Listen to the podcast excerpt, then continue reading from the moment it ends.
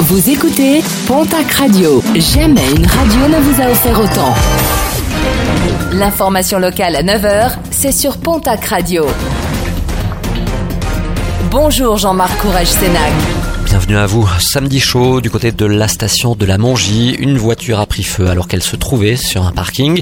Avant l'arrivée des pompiers, le sinistre s'est propagé à un autre véhicule. Trois autres voitures ont également été endommagées. Enquête là aussi ouverte pour déterminer l'origine de cet incendie. Autre incendie de voiture à Hoche cette fois-ci. Celui euh, survenu samedi matin au parking souterrain d'une supérette.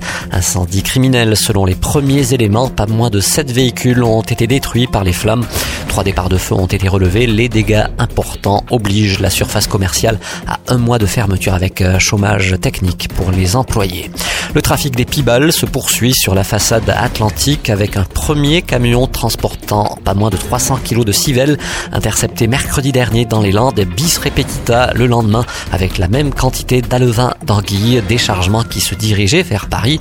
Le prix au kilo varie de 300 à 500 euros au sortir des bateaux pour atteindre les 4000 euros sur les étals d'Asie.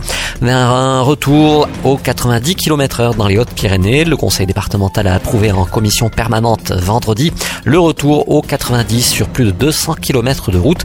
Dans l'axe nord-sud sont concernés la RD 935, la RD 929 ainsi que la RD 913 et la RD 8. Dans l'axe ouest-est, la RD 817 et la RD 632 sont concernés.